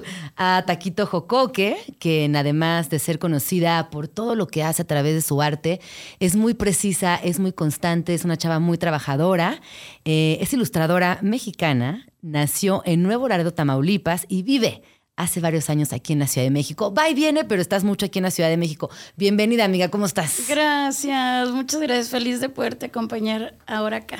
En este nuevo proyecto, en este Sí. nuevo inicio, para mí es un honor que me acompañes. Eh, me encanta tenerte aquí porque siempre has estado conmigo. Así que es muy lindo también verte y, y verte crecer, ¿no? Como que Taquito Joco que también se ha construido a lo largo de muchos años. y hoy eres un artista que habla de muchos temas, que a través del dibujo también hace justicia social y que también nos hace pasar muy buenos días. Así que, eh, pues cuéntanos primero, Taquito, ¿qué te trajo a la Ciudad de México? ¿Por qué emigrar a la Ciudad de México? Fíjate que cuando llegué, este, como que llegué accidentalmente, o sea, como que venía realmente como que dije, ay, voy a vivir aquí un año y después me voy quién sabe dónde. O sea, como que era joven y decía, como que hay un añito aquí y ya después me regreso a, a mi pueblo. Era mi intención, la verdad. Y nada, como que cuando llego, este, llegué como con la intención de hacer unas vajillas, unas vajillas que en ese tiempo hacía como más cosas de diseño, no ilustraba, no nada. Ah, no ilustra, o sea, la No. ilustración no es tu, tu herramienta principal desde siempre. No, aquí, o sea, por eso es que yo siempre he dicho que mi, que mi carrera es de Ciudad de México, porque realmente aquí empecé a ilustrar porque se dio y realmente pues toda mi carrera ha sido aquí. Oye, güey, cuando llegaste, ¿cuál fue tu primera impresión? Mi impresión, yo en verdad, aparte que era mexicana, o sea, que soy mexicana, como que me, o sea, me enamoró la ciudad de, wow, todo lo que hay, toda la información visual que había en todos lados, este, sea cual sea tu presupuesto, sabes, como que la cultura estaba al mil, o sea, de que había música, teatro, cine, sabes, como de que mucha, mucha oferta y, y como que yo me sentí como muy este como muy libre también porque también era como el vestirte el que yo me vistiera diferente el que hiciera cosas diferentes como que aquí era una más sabes como que nadie era como no sé como en mi pueblo o en ciudades más chiquitas así de que es como que te critican o que critican a los que van contigo Típico. Bueno, chico, infierno grande. Sí. Oigan, es que si ustedes nos están escuchando por radio 105.3 o, o no, no están viendo más bien en el streaming, eh, Taquito Joco, que es una persona que a donde llega llama la atención. eh, te vistes Por payaso. increíble, no, te vistes espectacular. O sea, yo- no, la moda también es una de tus, de tus otras disciplinas en las que también te has desarrollado, has hecho muchísimas colaboraciones con diseñadoras. eh, y es increíble todo lo que portas día con día. Y me gustaría también contar, preguntarte, ¿no? Acerca de esto, porque a veces el vestirnos. Ay, no, y tengo una amiga, perdón, son dos ideas. Tengo una amiga que tiene una teoría Ajá. que a mí me fascina, que me dice, ¿por qué ya nadie se viste de colores? ¿Por qué todo el mundo quiere andar de beige liso? ¿Qué- ¿Por qué? ¿Por qué no están limitando a la creatividad a la hora de vestir? Como las grandes marcas. Entonces ella tiene una teoría este, casi, casi conspiratoria de que nos están controlando a través de la ropa. Yo solo digo, no todas las personas tenemos la personalidad y se requiere muchísimo valor también para ser distinta, para vestirte increíble, para meterle mano a tu ropa. Claro. ¿Cómo, cómo empezó este viaje personal desde el vestuario, desde la ropa? Yo siento que, o sea, un ejemplo, yo ahora como que ya, o sea, ya soy señora, yo como que ahora me siento como más, más normal, pero obviamente sé que como quiera no, pero sí siento que como que de joven, este, jugaba más con cosas, como que me encantaba, este, jugar con texturas, también tenía el tiempo de ir a buscar ropa como a muchos lugares y, y también como que no usaba, este, como que no usaba nada del mole, entonces como que tenía mucho trabajo, ¿sabes? Como de que agarraba de aquí, agarraba de acá, este, y jugaba mucho con texturas y también como que ponía más cosas, como turbante, mucho más accesorios, Es ¿sabes? verdad, me acuerdo, amigo, cuando estabas más chamacas, Ajá. tus turbantes Y ahora preciosos. Uso, uso de vez en cuando, pero no el diario. O sea, yo antes, aunque no hubiera nadie, yo en mi casa tenía turbante. Me encanta. ¿sabes? Ella en turbante. Sí. Entonces, como que con la edad sí veo como de que no, pues este. Ahorita como que trato de hacerlo como más sencillo. O sea, como que tengo este patrón de ropa, entonces como que juego como con de que si va a ser Halloween, si va a ser Navidad. No, pero cuéntales sí. qué traes puesto, que es una Ah. belleza, por favor.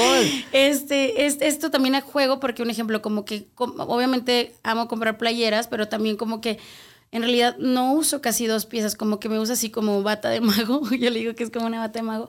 Y entonces, este, como que ahora juego como con los prints, entonces ahora traigo uno de Gabriela Mistral. Y este, entonces ya ahorita estoy jugando como que también le pongo como tul y cosas así, obviamente mis medias de siempre, mis botas. Me encanta, amiga. Pero ya, o sea, me siento muy cómoda, pero sí, ya sí, un ejemplo, el turbante ya no me lo pongo para diario, o sea, es como ya de vez en cuando, a veces uso también sombrero, pero también ahorita con el calor, pues ya, mejor mi Es pelito. mucho. Sí. Oye, re- regresemos a tus piezas. Eh, también a través de Instagram tú has encontrado una herramienta de divulgación de tu trabajo importante. Eh, también eres un artista que desde muy joven eh, impulsó sus creaciones a través del merch, haces tazas, haces t-shirts, haces muchas cosas. Y también estás en una galería. Hoy estás con banda municipal, acabas de tener una exposición individual increíble. Es decir, hay varios formatos a los cuales tú adecuas tu obra y te ha funcionado muy bien. Y ahora, eh, bueno, con la galería, pues se abre un mercado muchísimo más formal, pero tú te llevas una autogestión de muchos años. Sí, y justo ahorita realmente como que me siento en la escuela, este, como que me acuerdo yo cuando yo estaba estudiando como para, en ese tiempo para ser diseñadora, este, como que para mí era muy importante como defenderme, ¿no? Porque los maestros era como, eso no existe, eso no puede ser, eso no es diseño, eso no es arte, ¿sabes? Entonces como que para, porque mi, sí a lo mejor como que mi trazo o, o mi arte sí es como también un área difícil también, o sea, como que no es algo como tan, tan fácil o que puede ser como que ya con tantos años la gente tiene empatía con él y, y, como que conecta porque yo también tengo muchos años trabajando mi arte y como siendo constante. Este, me súper terapeo para poder conectarse. Es como... No, pero también sabes que hay una cosa bien interesante en tu obra y te lo digo porque llevo muchos años cerca. Ajá. Quien vea un taquito jocoque, no importa en el contexto que lo veas, lo reconoces. Eso es... Y eso es fundamental para Eso es un, premio, sí. No, eso eso que has logrado, o sea, que tener un propio estilo y que sea 100% reconocible, aunque te lo pirateen, porque pasa, Sí, y ese no se nota, y ese se nota que no es tuyo, claro. eso ya es un acto de artista consagrado, ¿me entiendes? O sea, como tener ese trazo que sea reconocible en cualquier lugar. Y creo que yo como que siempre tuve eso, que, a- o sea, que a lo mejor muchos lo verán como que, pues a lo mejor no está tan padre porque puedes jugar como con estilos o elegir cuál quieres. En mi caso no, como que siempre mi trazo fue igual, entonces como que no tuve, no tuve elección, pero entonces como que obviamente este, la constancia, la constancia, obviamente yo ya adoro mi trazo, como que me ha acompañado en muchas cosas, yo como que ya es parte de mí. Primero, claro, este, los, los primeros años yo me acuerdo que este, me avergonzaba hacerlo así, este, como que la gente no, pues tampoco no había esa conexión porque sí tiene que ver todo mucho con la constancia y la dedicación, en verdad. Entonces como que claro, ahorita ya estoy en un punto en que tengo 15 años, este...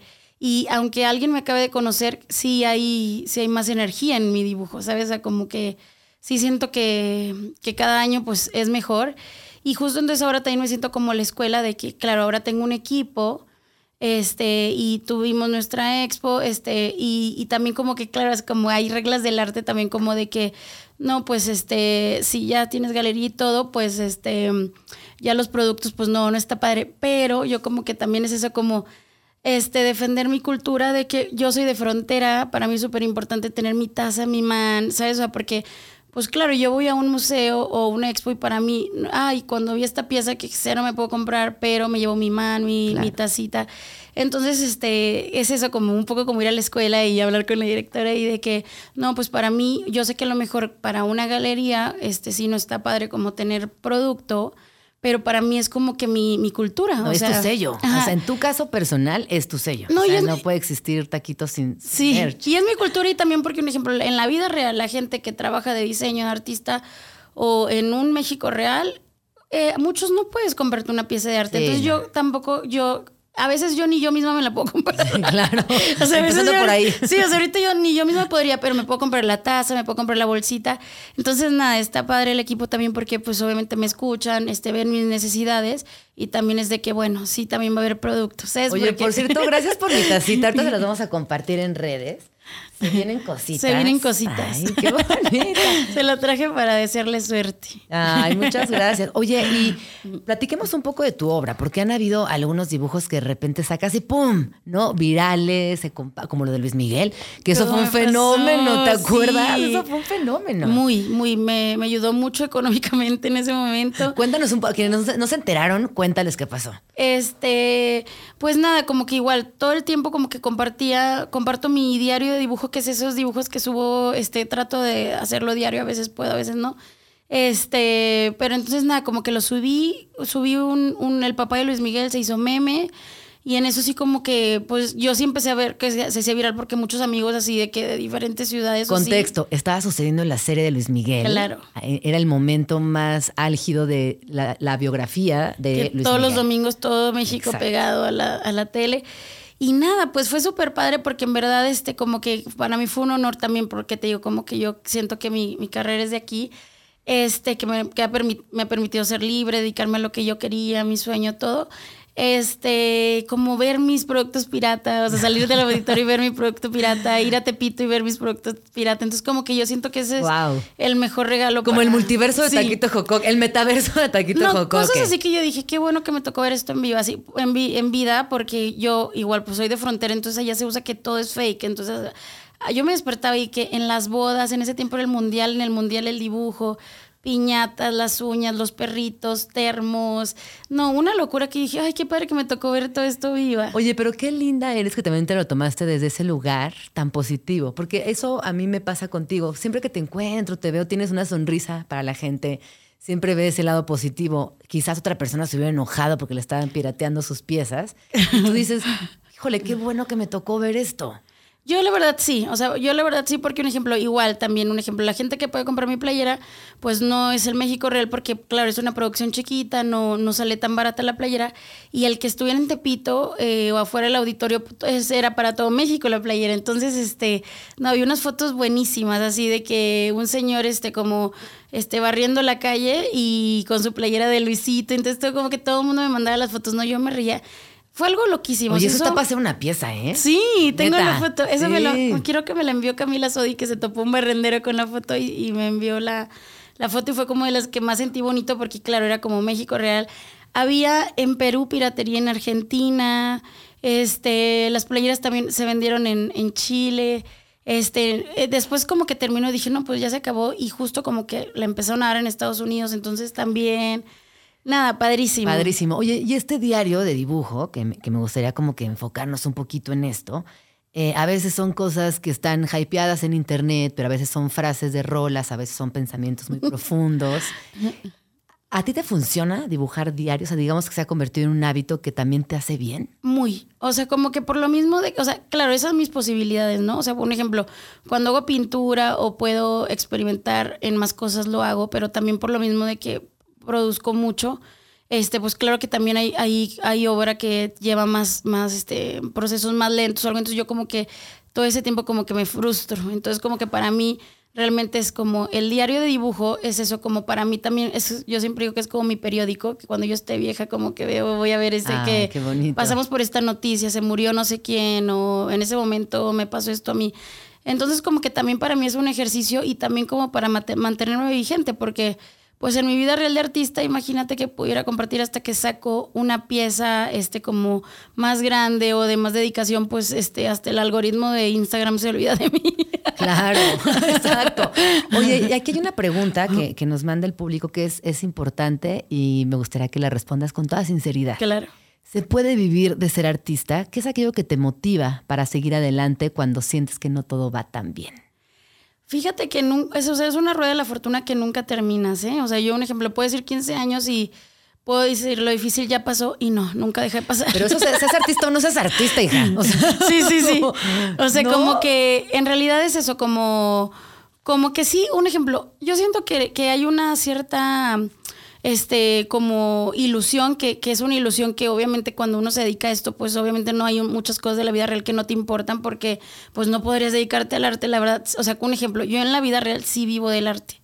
O sea, un ejemplo, por eso es que también este, antes de entrar a la galería era como organizo fiestas, vendo ropa, hago mis artículos, o sea, como Pero eres trabajo una con chava muy marcas. movida también. Sí, Es que yo trabajo creo que con eso marcas. aplica cualquier disciplina, oye. Sí, entonces como movida. que, este, sí, y también es eso, muchos ilustradores o, o dibujantes de que no está mal trabajar con marcas porque te vendes, no sé qué. Yo la verdad, por mi cultura y porque tengo que pagar mis cosas, Claro. este, a mí sí me gusta trabajar con marcas y también llega otro público, también como que a mí me gusta eso, como que ya soy tan libre en muchas cosas que me encanta también tener un cliente que me diga, hazlo de nuevo, corrígeme esto, porque también para mí es como retos. Entonces, nada, yo la verdad sí, este, me encanta hacer de todo. Ahorita todavía me siento como con, con energía, o sea, como que veo las nuevas generaciones y, y, este, y también para mí, para mí eso es súper enri- enriquecedor, así como, wow, o sea, es como que, claro que sí, o sea, yo ya no, ya, o sea, de, de niña, o sea, de más joven se me ocurrían 20 cosas a la vez, se me van ocurriendo menos, pero también tengo una paz y una tranquilidad que no tenía y que Sí. prefiero eso a tener más ideas. La edad, así la madurez. Sí. Así es, es el segmento de señoras de 40. Sí, sí, sí, como que yo ahorita me hace fel- feliz, vi cosas bien simples y digo, Claro. eh, digo, ya soy la tía de los violines. Oye, pero Oye, pero pensando en esta gente más joven, esta- en estas nuevas generaciones que a veces no saben ni para dónde jalar.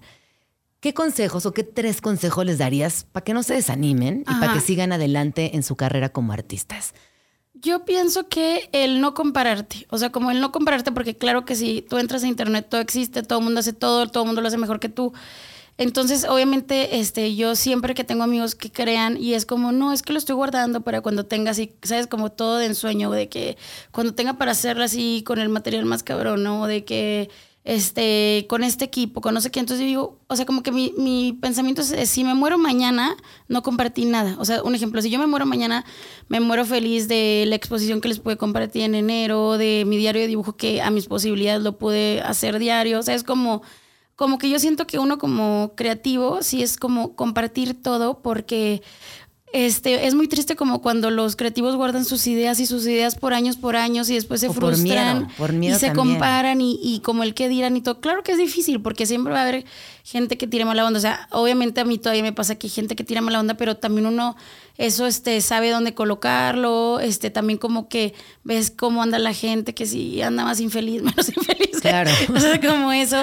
Pero yo siento que lo importante es crear y, y- y sacarlo, ¿sabes? Como no, no tanto como recrearlo, recrearlo, como este, hacer lo que, que, o sea, como muy como que le metes mucha energía que en realidad no suma, ¿sabes? O sea, como que yo siento que es la idea y la sacas, la idea y la sacas. Y siento que la constancia, cada quien a su posibilidad, este, es como un regalo que después te lo... re- o sea, es como, yo siento que es como una caja de ahorro que después como, fum, se te abre. Qué lindo. Oye, amiga, y en tu experiencia chilanga, como volviendo a esta idea de que eres una morra fronteriza, que migraste a la Ciudad de México, y que aquí te estableciste, trabajaste, has crecido, conectado y hecho un montón de cosas. ¿Cómo describirías en tres palabras a la Ciudad de México? Ay, la Ciudad de México. Yo siento que es este libre, este culturosa, porque es muy culturosa. Muy culturosa. Libre, culturosa y, mm, y rica, porque obviamente la comida, este, eh, los colores, la gente, o sea, yo pienso aquí puedes no tener amigos y te vas a un mercado y todos te platican y regresas feliz y, y con la mente así saturada de tantas cosas, como que sí siento que es una ciudad que puedes venir sin amigos.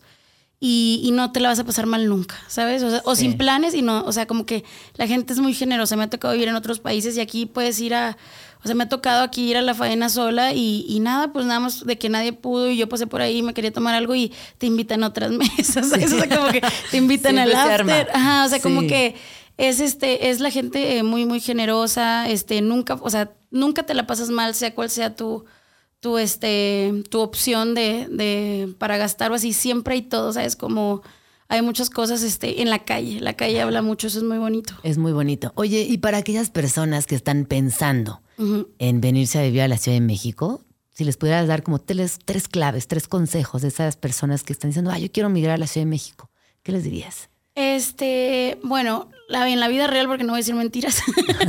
La verdad, Ahorita la sí. neta, la neta. Ahorita sí las rentas están muy, muy locas, este, pero obviamente también es porque es una ciudad donde ahorita está sucediendo de todo, es un muy buen momento para la ciudad. Yo, o sea, siempre me ha gustado, pero ahorita veo y digo, no, todo está pasando aquí, o sea, están pasando mil cosas aquí. Este, yo siento que sí todos debemos, o sea, la gente que, que quiere vivir en la ciudad, yo siento que que sí se animen, obviamente es difícil. La, también la ciudad no es para todos, pero, o sea, sí me tocó amigos que vienen así con el mega trabajo, muchas cosas solucionadas y la ciudad no los quiere y los regresa. Es que eso tiene la Ciudad de Sí. México, o te abraza así O- durísimo. O te regresa, pero la verdad nadie se la va a pasar mal. Entonces sí hay que aprovechar la juventud ahorita que uno se pone valiente y, y que todavía tiene energía, porque sí es una ciudad este, muy, muy rica y que también yo siento que es como un boleto de lotería que no sabes qué va, qué va a pasar con tu vida. Yo la verdad nunca pensé que fuera a ser ilustradora, que fuera a vivir aquí tanto, que fueras a hacerme los amigos y la familia que tengo ahora acá. O sea, como que realmente para mí sí fue un billete de lotería venir Qué aquí. bonito. Oye, amiga, ¿tienes expos próximas? ¿Veremos alguna muestra? Ahorita ¿Este año? este, ex- ex- expuse en enero y este todavía, todavía hay piezas a, a la venta y todo mi diario de dibujo está a la venta en banda municipal. Y ahora este viene un libro, eh, este No. sí, que obviamente te voy a invitar. Este viene un libro que es de la galería, lo saca la galería y es este un libro de, de pintar. No nada más para niños, o sea, es como mi diario de dibujo, pero en blanco y negro, como una selección.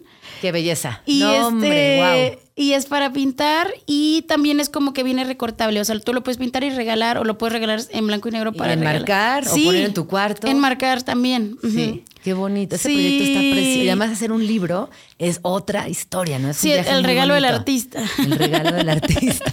Claro. Bueno, Taquito Joco, que muchas gracias No, por a venir a Vamos Tranqui. Es Muchas, un honor muchas gracias y mucha suerte. Muchas gracias. Y ven más seguido, ¿no? Vamos Ojalá tranqui, sí. vamos tranqui. Sí. Oigan, pues nos despedimos. Se acabó el segundo, la segunda entrega de Vamos Tranqui. Muchas gracias por acompañarnos. Vamos a recordarles únicamente los horarios. De lunes a viernes de 11 a 1 de la tarde aquí en Radio Chilango 105.3. Ya saben, arroba Jim Jaramillo, arroba chilango.com. Muchas gracias a Tato, muchas gracias a Luisa, toda la producción de Vamos Tranqui que hicieron posible este programa una vez más. Y nos escuchamos mañana en punto de las 11. Les dejo por aquí Personal Jesus de Depeche Mode, una rolota para este día. Gracias.